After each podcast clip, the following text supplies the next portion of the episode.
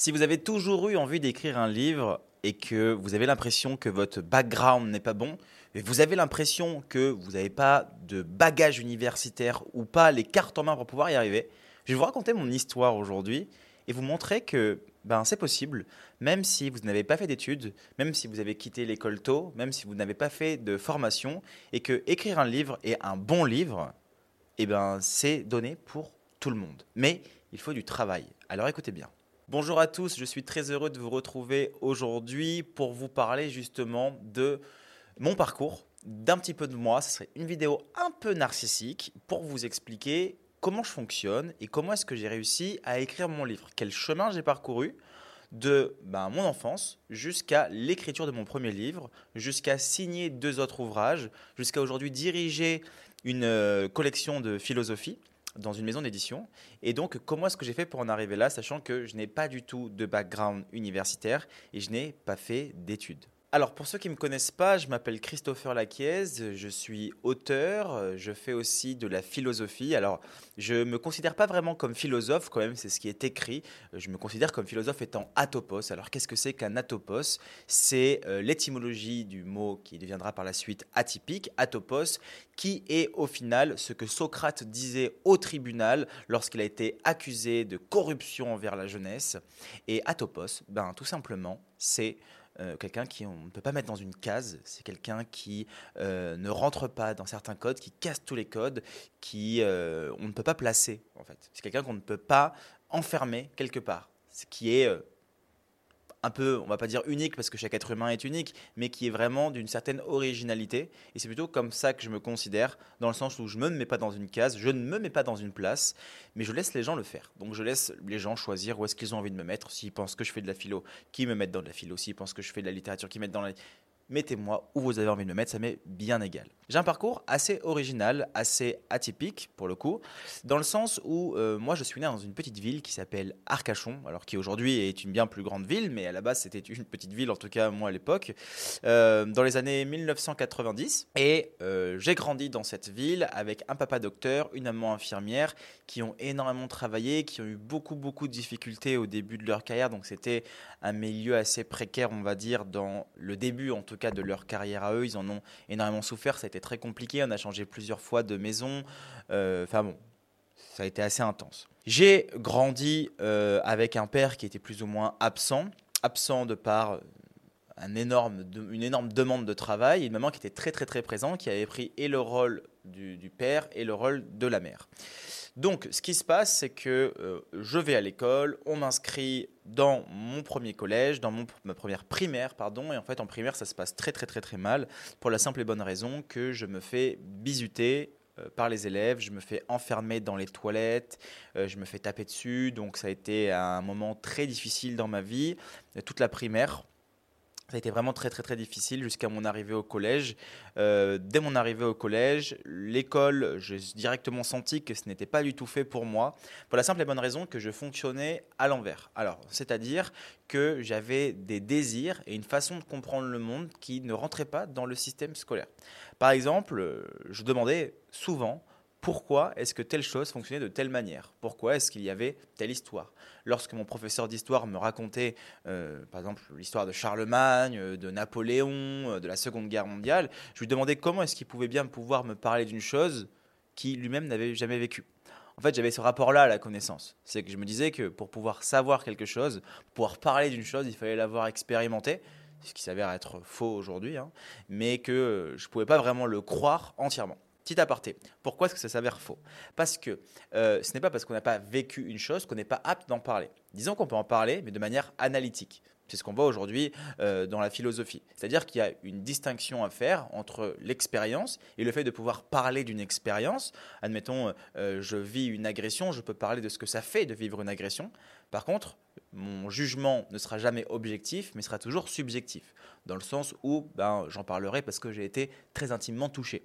Là où une personne qui ne l'a pas vécu en parlera de manière beaucoup plus objective, bah, dans le sens tout simplement, il n'a pas vécu, il, il, est détaché émotionnellement de la situation. Par contre, de manière analytique, il peut être beaucoup plus objectif et aller voir tous les angles, ce qui sera beaucoup plus difficile, par exemple, pour une victime d'agression. Bref, Passons ce petit passage-là. Mais moi, mon rapport à la connaissance, c'était vraiment un aspect empirique. C'est-à-dire que si tu n'as pas vécu une chose, c'est rien de vouloir me l'expliquer parce que je ne te croirais pas. Donc euh, j'avais ce, fonctionnement-là, surtout qu'il y avait un gros problème que moi je vivais, c'était qu'on me bridait énormément. Il faut savoir qu'à la maison, on me collait derrière en fait pour que j'ai de bons résultats, parce que j'avais un papa qui avait prédestiné un parcours parfait pour moi, où j'allais faire bac S, où j'allais continuer euh, sur un travail que ce soit euh, scientifique. Il avait vraiment prédestiné un parcours parfait qu'il fallait que je suive. Ma mère le suivait, donc c'était plus ou moins la même manière. Et donc du coup, on me mettait énormément de pression. Là, j'ai commencé à euh, avoir de très mauvais résultats à l'école parce que je ne comprenais pas. Je ne comprenais pas pourquoi, lorsque je demandais pourquoi, on m'expliquait comment, pourquoi est-ce qu'on m'obligeait de devoir penser d'une certaine manière, pourquoi est-ce qu'on essayait de brider mon esprit. Et euh, ça, c'était pas possible pour moi, quoi. C'est je, n'acceptais pas ça. Qu'est-ce qui s'ensuit? Eh bien, énormément de défaillances. Je suis quelqu'un qui n'arrive pas à se concentrer, je n'arrive pas à comprendre entièrement ce qu'on me dit. En fait, je trouve ça bête. Euh, j'ai du mal à m'adapter dans ce système avec les professeurs, avec les élèves, donc je deviens violent, je deviens agressif, je me sens complètement étranger. Enfin bon, là, ça part dans le chaos total. Je suis très très très mauvais en français. Je fais énormément de fautes d'orthographe parce que je ne comprends pas l'orthographe. Il y a des mots qu'on dit d'une certaine manière, d'autres qu'on dit d'une autre. Euh, le même mot qu'on met dans une autre situation ne s'écrit plus de la même manière, mais s'écrit. Voilà, je ne comprends pas l'orthographe. C'est une galère pas possible. On m'oblige à lire des livres qui me désintéressent au plus haut possible, en fait, pour la simple et bonne raison qu'on ne m'en donne pas le désir. Il y a quelque chose qu'il faut savoir au niveau de l'éducation qui est pour moi très important, c'est que lorsqu'on veut éduquer un enfant, lorsqu'on veut essayer de lui apprendre quelque chose profondément, lorsqu'on veut le pousser à développer sa curiosité, développer son esprit critique, développer ses connaissances, ça sert à rien de lui dire ce qu'il faut qu'il fasse. Saint-Exupéry dit si vous voulez construire un bateau, ne lui expliquez pas comment on fait pour construire un bateau. Donnez-lui le désir de la mer. Et en fait, c'est ça. Moi, j'avais pas le désir de la mer du tout. J'avais aucun désir à l'école parce que tout le monde me bridait, tout le monde ne faisait que me dire que j'étais étranger, était différent, et qu'au final, ben, ça servait à rien pour moi d'apprendre quoi que ce soit. Quel intérêt est-ce que j'aurais à apprendre quelque chose de quelqu'un qui, la seule chose qu'il a à dire de moi, n'est qu'insulte et humiliation? Pour vous donner une petite anecdote, j'avais un professeur de français qui euh, savait très bien que j'étais très mauvais à l'école, que j'étais très mauvais en français, je faisais beaucoup de fautes d'orthographe. Et un jour, on m'a demandé, alors c'est vraiment très paradoxal, on m'a demandé de faire une explication de texte sur euh, Madame Bovary de Flaubert. Donc euh, il y avait une sorte, de, c'était pas vraiment une dissertation, mais c'est vraiment une analyse de texte, un commentaire littéraire que je fais et euh, que je termine. Et lui me dit de passer du coup au tableau pour pouvoir le faire devant tout le monde, c'est-à-dire l'écrire sur le tableau et en faire une explication. Du coup, c'est ce que je fais. Et euh, là, directement, il m'humilie en me disant voilà ce qu'il ne faut pas faire, ça ne va pas du tout, il y a plein de fautes d'orthographe, l'analyse n'est pas bonne, euh, c'est pas comme ça qu'il faut penser, c'est pas comme ça qu'il faut analyser. Pour moi, c'était bon, mais en l'occurrence, euh, pour lui, ça ne l'était pas. il n'était pas décidé à vouloir une forme de bienveillance envers son élève, donc du coup m'a complètement dénigré et en gros il a dit à tout le monde voilà ce qu'il ne faut pas faire en me regardant et en pointant du doigt. Ça a été pas facile à accepter parce que je me sentais vraiment euh, mal, vraiment comme, comme un as, quoi, complet. Et devant toute la classe, ça a été vraiment une grosse humiliation. Bon, ça c'était qu'un détail. Mais grosso modo, c'était dans cette idée-là. Aujourd'hui, euh, on te pointe du doigt les erreurs que tu fais, mais on ne te montre jamais on ne t'explique jamais et on ne te fait jamais créer le désir de quelque chose. Heureusement, les choses évoluent dans la bonne direction. Il y a plein de professeurs qui font un super travail aujourd'hui. Il y a plein de gens qui sont complètement passionnés, qui ont complètement envie d'aider les, élèves. Là, évidemment, je ne parle pas de ces personnes-là. Je parle vraiment des expériences que moi, j'ai vécues. Et donc, par la suite, je quitte l'école à l'âge de 16 ans et je deviens professeur de danse. Parce que j'ai une opportunité. Je danse depuis l'âge de 5 ans. Alors, je vous passe tous les détails hein, de euh, le nombre de collèges que j'ai fait. J'ai fait plusieurs collèges. On m'a mis dans un privé catho où j'étais complètement enfermé, euh, où je devais aller faire la messe tous les jeudis matins, alors que je n'étais pas croyant pour un sou. Euh, j'avais mon père qui me collait derrière. Kafka disait euh, Mon père. ça aurait pu être mon meilleur ami, ça aurait pu être mon frère, ça aurait pu être mon patron, ça aurait pu être un proche, mais c'est comme père qu'il était trop fort pour moi. Et eh ben moi, à cette époque-là de ma vie, mon père était beaucoup trop fort pour moi. C'est exactement ce que j'ai ressenti, en tout cas de la pression que j'avais et que j'ai encore de lui aujourd'hui, mais c'est une pression qui est différée parce que ce n'est plus avec le temps, mais on va dire que c'est, euh, il y a quelque chose qui s'est ancré, qui fait que j'ai toujours quelque chose à prouver par rapport à mon père, et donc cet aspect-là qui fait que c'est trop fort pour moi. En tout cas, euh, c'était la petite aparté. Donc, je quitte l'école à l'âge de 16 ans et je deviens professeur de danse. J'ai une opportunité, je deviens des plus jeunes professeurs de danse.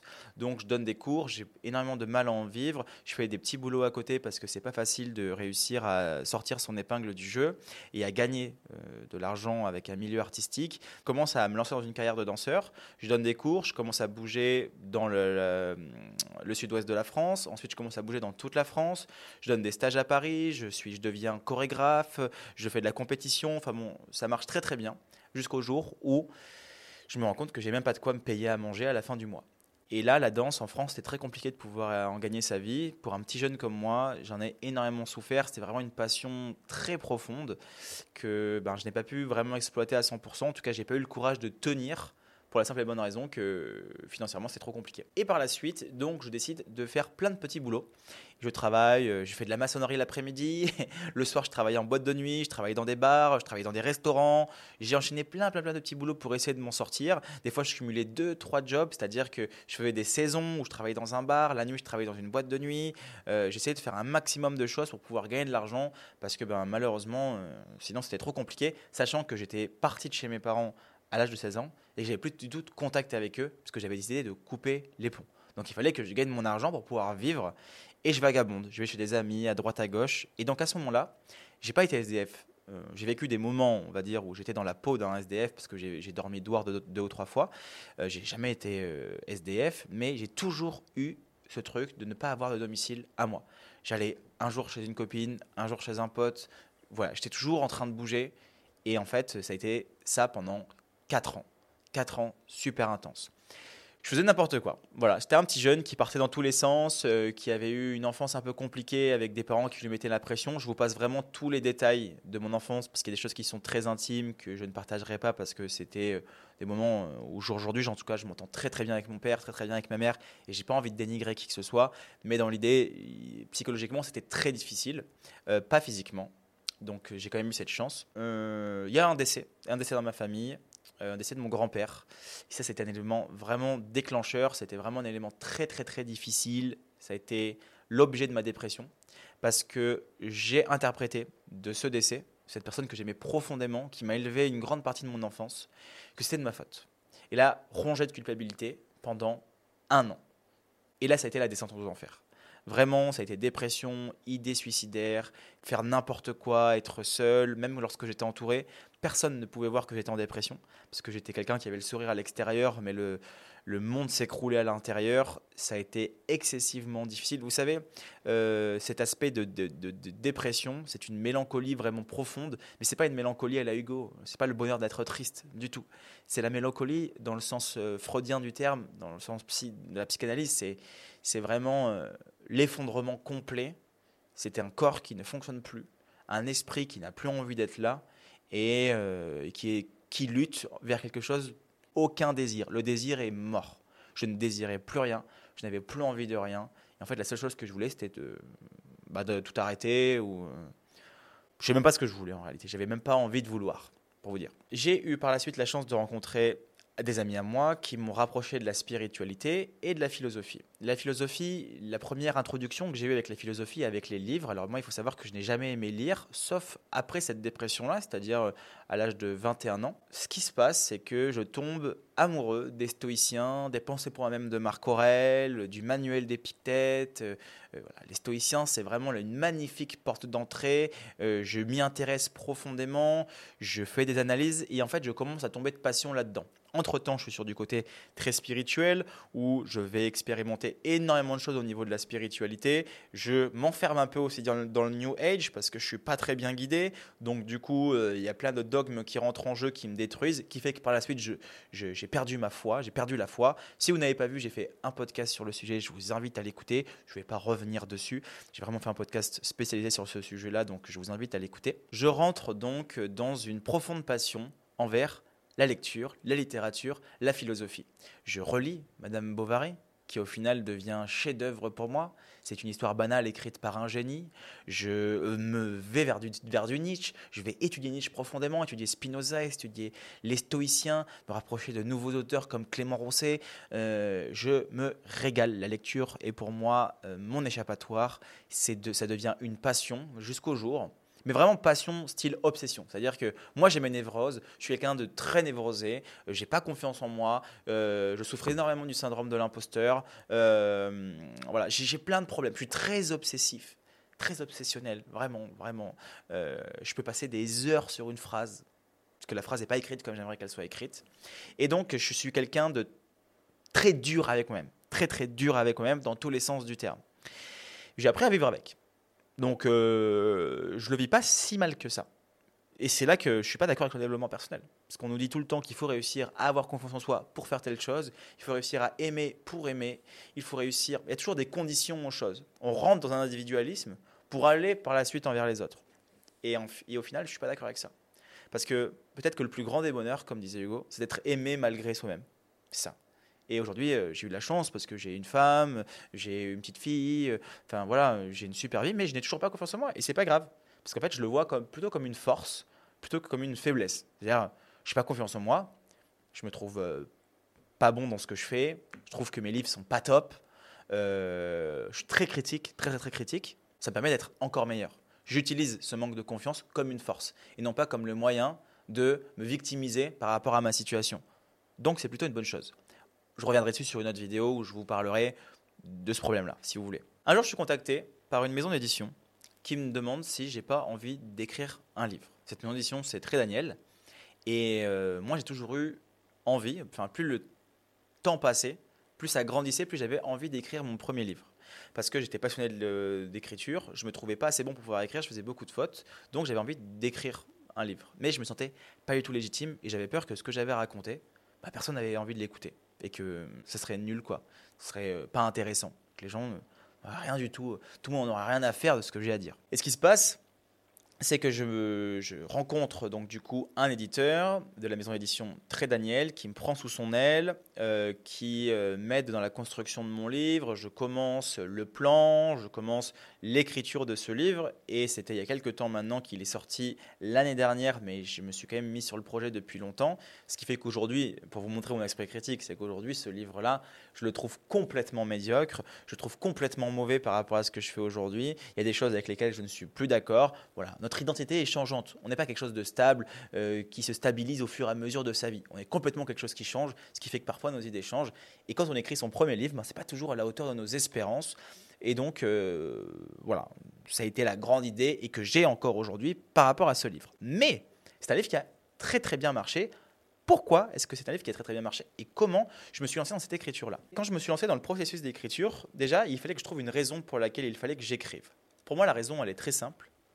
Euh, c'est que l'écriture, ce n'est pas le moyen que j'utilise pour arriver à quelque chose, mais l'écriture, c'est ce qui me fait.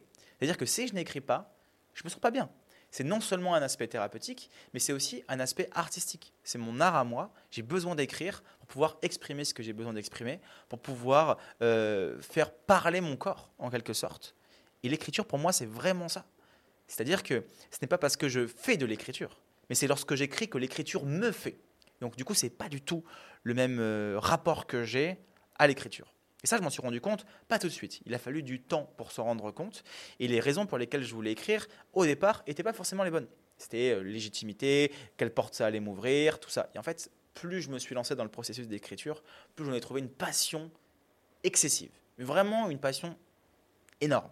J'ai continué à écrire ce livre et je me suis dit, je vais écrire un livre accessible pour tout le monde, qui va répondre à une certaine problématique et qui va permettre justement ben, aux personnes qui ont vécu la même chose que moi lorsque j'avais 21 ans, et ben, j'aurais aimé tomber sur un livre qui puisse m'expliquer ce que je suis en train de vivre et qui puisse me permettre de mettre du sens dans ma vie. Et donc j'ai créé ce livre qui s'appelle Guérir l'impossible. Alors c'est un titre qui euh, paraît très grand, très ésotérique, mais pas du tout. C'est un livre qui montre à quel point la philosophie a un aspect pratique. C'est-à-dire comment est-ce qu'on peut utiliser la philosophie de manière pratique dans sa vie pour pouvoir ben, comprendre notre rapport au monde et réussir à mettre du sens à notre existence. Et non pas chercher un sens à l'existence, ce qui n'est pas la même chose. Et dans ce sens, je suis plutôt existentialiste, parce que je ne pense pas qu'il y ait un sens prédéfini qu'il faut qu'on trouve et qu'on euh, exprime. Donc c'est-à-dire, à ce moment-là, Sartre pourrait dire que euh, l'existence précède l'essence, c'est-à-dire que d'abord j'existe et après je mets du sens à ma vie. Et notamment, si je crois en Dieu, si je crois en une puissance ou à l'âme, ben, d'abord l'essence existe, et ensuite s'incarne dans une existence. Ben, là, c'est plutôt l'inverse. J'existe, qu'est-ce que je fais de cette existence-là? Comment est-ce que je peux la mettre en mouvement? Comment est-ce que je peux créer? Et à travers 21 fondements et beaucoup de psychologie, parce que j'ai alors je vous ai passé tous les détails, mais il faut savoir que je suis quelqu'un qui me forme énormément. Je me suis formé en hypnose, je me suis formé en psycho, je me suis formé avec des chercheurs, je travaille aujourd'hui encore avec des chercheurs en neurosciences, euh, je me suis formé avec des docteurs en philosophie, avec des professeurs aux universités. J'ai pas fait j'ai pas fait d'école, j'ai pas de, pas pris de cours à l'école. Par contre, j'ai rencontré des bonnes personnes et je me suis, j'ai profondément travaillé. Et quand je vous dis que je travaillais, c'est que je travaillais de 8 heures du matin jusqu'à 23 heures. Des fois, je me levais la nuit parce que je faisais des insomnies et je travaillais énormément en quête de connaissances. Et donc ça, pour moi, il n'y a pas 1500 solutions. Pour moi, la clé, une des grandes clés, c'est qu'il faut travailler à travers la passion profonde que nous, on a. Lorsque Flaubert dit « rien de grand ne se passe sans passion ben, c'est exactement ça. Et il faut réussir à travailler et aller chercher plus loin. Pour moi, la connaissance, c'est la liberté. Et ça, c'est Hugo qui le dit. C'est lorsque la liberté, c'est la fin de l'ignorance. Et donc, il fallait que je trouve cette propre liberté de l'esprit à travers la connaissance. Donc, j'ai emmagasiné énormément de connaissances. Je me suis mis tout seul sur du Spinoza, lu des analyses Robert Mizrahi, Maxime Rovert, aller chercher partout, regarder des conférences, euh, bouger un peu partout en France pour essayer de comprendre. Voilà, ça, c'est mon côté obsessif. C'est mon côté obsessionnel. De vouloir toujours plus aller en profondeur, vraiment énormément de profondeur sur tel ou tel sujet. Donc, il y a quelque chose d'important. C'est que lorsque vous attaquez un sujet, en tout cas, ça c'est mes propres convictions, il est très important de le connaître à la perfection. Il est très important de connaître tout le contour qu'il y a. non seulement pour ne pas passer à côté des erreurs de logique, des erreurs d'interprétation, mais surtout pour développer sa culture et développer les connaissances qu'on a sur ce sujet. Euh, c'est intéressant de savoir Spinoza, mais c'est encore plus intéressant de savoir quel est le contexte dans lequel il a écrit, pourquoi est-ce qu'il a écrit, quelles étaient les raisons qui l'ont poussé, euh, le contexte politique, le contexte culturel, dans quel pays est-ce qu'il vivait, euh, quelles, étaient ses optiques, ses désirs, pourquoi est-ce qu'il a écrit cette partie-là de sa philosophie. C'est pour ça que quand on lit Camus, quand on lit le mythe décisif de Camus, c'est intéressant de lire en même temps les carnets de Camus qui expliquent ben, euh, le, contexte dans lequel il a écrit le mythe de Sisyphe. Donc il faut vraiment aller chercher en profondeur. Je suis quelqu'un de très, très, très dur avec moi-même par rapport à ça. Et donc il y a eu énormément de travail, beaucoup de formation. J'ai pas de diplôme. J'ai pas de diplôme, il n'y a pas de diplôme d'écrivain, de toute façon, j'ai pas, pas fait d'université. J'ai des diplômes euh, en hypnose, mais bon, ça vaut pas grand-chose. Euh, j'ai pas vraiment grand chose quoi en fait en réalité. Par contre, je me suis énormément formé. Je suis vraiment un autodidacte pur et dur, mais à moitié dans le sens où euh, j'étais énormément accompagné avec des professeurs de philo, des docteurs euh, qui m'ont énormément aiguillé. Je travaille aujourd'hui avec des laboratoires de neurosciences, avec des chercheurs sur mes bouquins qui me permettent de pouvoir vraiment élargir ma zone de recherche et de pouvoir vraiment aller travailler en profondeur. Comme je vous l'ai dit, j'ai ce côté très dur avec moi qui fait que lorsque je m'attaque à un sujet, je vais aller observer tout ce qu'il y a autour de ce sujet-là pour pouvoir le développer. Ça, c'est ce que j'ai fait aujourd'hui parce que j'ai l'opportunité de le faire. Mais pour mon premier livre, je n'ai pas eu cette opportunité-là. Donc, il a fallu que euh, je le fasse un peu tout seul. Donc, j'écris ce livre. Dans le processus d'écriture, comment ça se passe? Déjà, il y a eu la création d'un plan. La base pour pouvoir écrire son livre, c'est se lancer dans un plan. Se lancer dans un plan, qu'est-ce que je veux dire? Et la première chose à laquelle il faut penser, n'importe quel type de livre, c'est quelle problématique est-ce que je veux résoudre? Même quand j'écris un roman, un roman, c'est imager une histoire, mais une histoire qui répond à une certaine forme de problématique. Euh, si c'est une autobiographie, c'est la même chose. Si c'est un témoignage, si c'est un récit, si c'est un récit autobiographique, c'est pareil. Livre de dev perso, euh, peu importe quel livre vous voulez écrire, ou même un essai, eh ben, il va falloir à résoudre une problématique. Pourquoi? Parce que c'est ce qui va nous permettre d'être une ligne directrice et de pouvoir travailler notre imagination et un plan à travers cette problématique. Et ça, c'est un point qui est très important, qu'il faut mettre en place lorsqu'on a envie de se lancer dans l'écriture de son livre. Par la suite, euh, je me lance dans ce processus d'écriture. Évidemment, ça ne va jamais assez bien. Je décide de faire quelque chose de très accessible, de très simple. J'écris tous mes chapitres, j'écris mes fondements, je donne des exercices pratiques par rapport à mes expériences de vie. J'avais envie de mixer mes expériences de vie avec un livre très pratique où on voit qu'on fait vivre la philosophie et que la philosophie, c'est pas uniquement euh, euh, quelque chose d'abstrait, du jus de cerveau, mais c'est aussi ben, un outil concret pour notre vie quotidienne qu'on peut utiliser que ce soit le stoïcisme, que ce soit l'épicurisme, que ce soit les philosophies grecques, tout type de philosophie, que ce soit les philosophies plus récentes et contemporaines avec Rosset, avec Foucault, avec Derrida, que ce soit les philosophies nietzschéennes, et aussi aller chercher dans la littérature. Parce que dans la littérature, il y a des choses qui sont incroyables. Il y a des choses qui sont dingues. Quand on va lire du Camus, quand on va lire euh, du Sartre, mais du Sartre avec la nausée, avec les mots, ben, on vit une des vraies expériences. Même quand on lit Dostoïevski, c'est incroyable. Et donc, c'est pour ça que c'est important d'élargir ses connaissances un maximum. La sortie de mon livre était en mai de l'année dernière et ça fonctionne.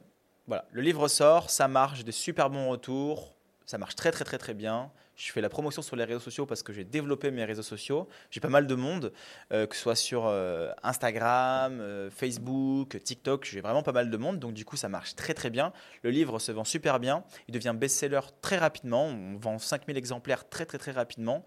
Ben là, se commence une nouvelle histoire parce que ben, je commence à être interviewé dans des médias, je passe à la télé, je passe dans des radios, dans des podcasts, je suis invité de partout. Et en fait, je commence à parler vraiment de mon livre, de mon histoire. Et je me rends compte que plus le temps passe, plus mon objectif s'évapore. Alors c'est bizarre de dire ça, parce qu'on nous dit souvent, il faut avoir un objectif et il faut s'y tenir vraiment à 100%. Et là, pour le coup, plus le temps passait, plus mon objectif s'évaporait. Pour la simple et bonne raison que mon désir d'écrire, mon désir de partager, mon désir de... Même s'il faut se méfier des gens qui disent moi je fais ça pour partager, parce que souvent ça cache quelque chose. Mais mon désir profond euh, de vouloir écrire pour des causes qui me paraissent justes, pour des idées qui me paraissent bonnes, pour des analyses qui me paraissent intéressantes, sont devenues mes propres convictions. C'est-à-dire que moi, mes convictions profondes, c'est de lutter contre les idéologies et c'est de me battre pour l'humain. C'est-à-dire, je vais analyser l'humain, je vais travailler sur l'humain, je vais parler comme Camus à hauteur d'homme. En tout cas, c'est les ambitions de papa, je suis pas Camus, hein, mais d'être, de parler à cette hauteur-là et de me concentrer sur l'humanité plus que euh, sur euh, les idéologies qui, elles, nous éloignent de l'humanité. Et donc, comment est-ce qu'on fait?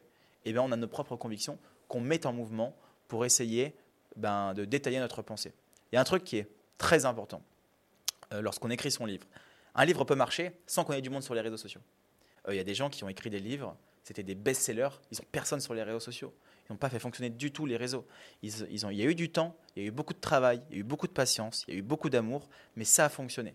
Pour la simple et bonne raison que le message, la passion de l'écriture et le style eh ben, est incroyable. J'ai un ami à moi qui s'appelle Dimitri Rouchon-Bory, qui a écrit un livre qui s'appelle Le démon de la colline euh, au loup. Incroyable un livre incroyable. Il a un style dingue, pas connu, nulle part, journaliste. Un livre du tripode incroyable, dingue, 50 000 exemplaires.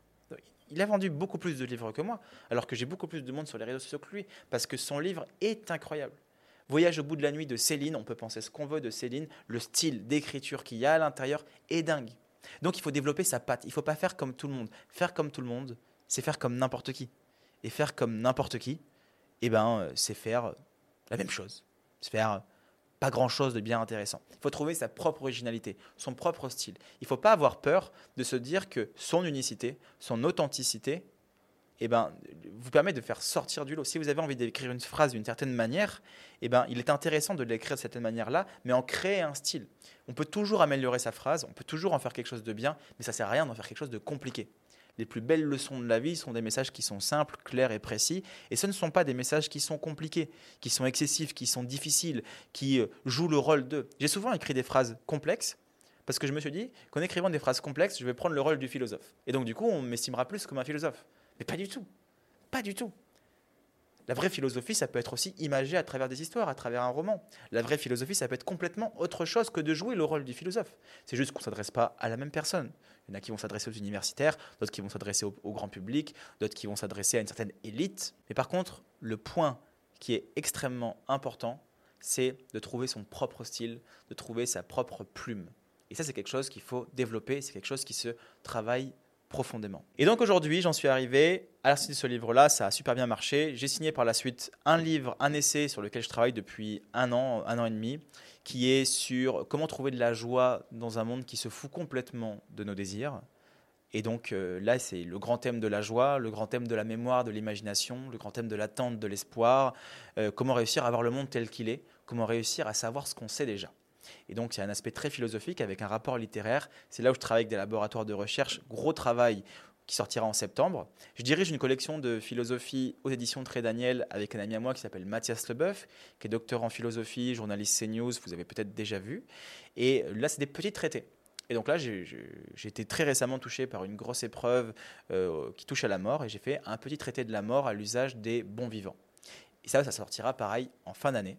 Donc ça fait deux livres pour l'année, un petit essai et vraiment un essai plus solide, on va dire, pour mon travail euh, voilà, vraiment plutôt personnel.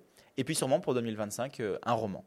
Voilà, donc il y a beaucoup de projets qui se préparent, il y a beaucoup de choses qui se mettent en place. J'ai vraiment envie de créer un mouvement, montrer que la philosophie, c'est quelque chose qui se vit, c'est quelque chose de pratique. C'est pour ça que je vais faire aussi des vidéos, que je vais vous donner des conseils par rapport à l'écriture. C'est pour ça aussi que je vous invite à vous abonner à cette chaîne euh, YouTube, à sa chaîne de podcast si vous regardez sur podcast. Et donc, de justement euh, vous dire que vous pouvez vous aussi vous lancer dans l'écriture, même quand vous n'avez pas de bagage universitaire, même quand vous n'avez pas fait d'études, même quand vous partez de rien, euh, même quand rien n'était prédestiné pour vous pour pouvoir y arriver. Moi, j'ai personne qui écrit dans ma famille, je viens de nulle part, je ne savais même pas écrire, je ne savais pas aligner deux mots d'affilée. Et pourtant, aujourd'hui, j'arrive à euh, en faire quelque chose et à en vivre en grande partie. Voilà.